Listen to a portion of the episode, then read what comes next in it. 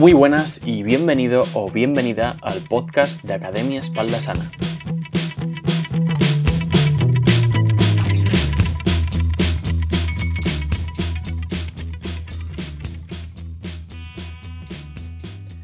A todos y todas, por estadística, nos habrá dolido la espalda alguna vez en nuestra vida. Probablemente nuestro pensamiento y los consejos que nos han dado desde fuera era algo así como quédate en casa y guarda reposo unos días. Pues en el capítulo de hoy, precisamente, vamos a hablar sobre el reposo como solución al dolor de espalda.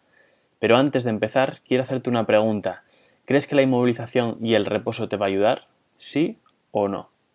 Comenzamos.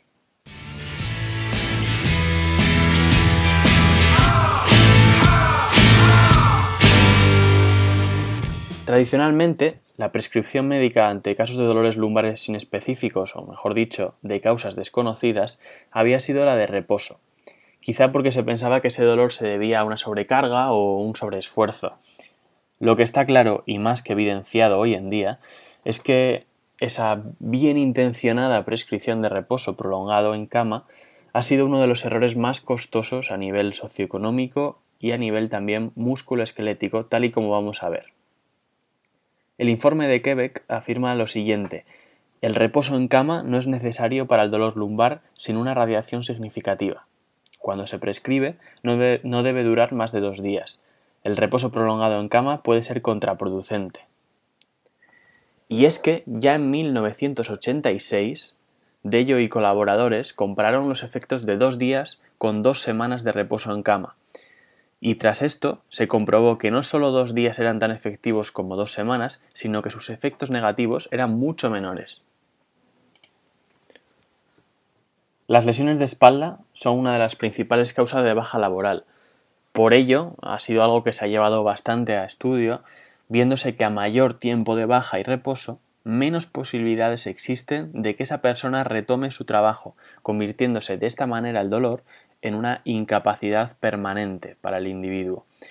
Lo que ocurre en nuestro cuerpo cuando lo inmovilizamos es que la cantidad de sangre que recibe el músculo se reduce. De esta manera se favorece que el dolor se prolongue más en el tiempo. Además, una vez que pasan 48 horas, comenzaremos también a perder masa muscular y coordinación. A todo esto hay que sumarle que cuando tenemos dolor nos solemos volver más inactivos, y esta inactividad favorece el desacondicionamiento físico, lo que nos hace entrar en un círculo vicioso donde seremos más susceptibles a las tensiones posturales típicas de nuestra vida diaria o de nuestra vida diaria laboral. Esto nos va a provocar más dolor y entramos en ese círculo vicioso del dolor del que es muy difícil salir. Existen numerosos estudios que compararon grupos que guardaban reposo y otros en los que se intervenía principalmente con ejercicio físico y estos últimos presentaron mejoras exponenciales y un mayor índice de regreso al trabajo o a su actividad cotidiana. Por tanto, la conclusión es clara. El reposo no es tu solución, no va a ser la solución de tu dolor. En una fase aguda en la que haya algo de inflamación, quizá pueda ayudarte, pero sin alargarlo más de dos días. Por eso, en la Academia Espalda Sana hago tanto hincapié en la importancia que tiene aprender a entrenar cuando se tiene hernia o dolor de espalda, porque esto te ayudará a evitar esos movimientos que te provocan dolor en ese momento, a tener confianza en el entrenamiento para saber que no te va a provocar dolor y que de esta manera vas a evitar el reposo. Mantente todo lo activo o activa que puedas y huye del reposo.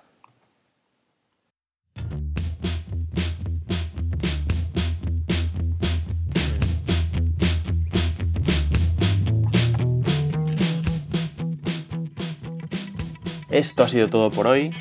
No te olvides de escribirme para contarme qué te ha parecido el episodio y contarme tu opinión. Nos vemos la próxima semana con otro capítulo, aunque también puedes encontrarme en el Instagram a arroba Academia Espaldasana o en mi servicio de asesoría online de la Academia Espaldasana, donde ayudo a personas con hernias o dolor de espalda a entrenar de forma segura y eficaz.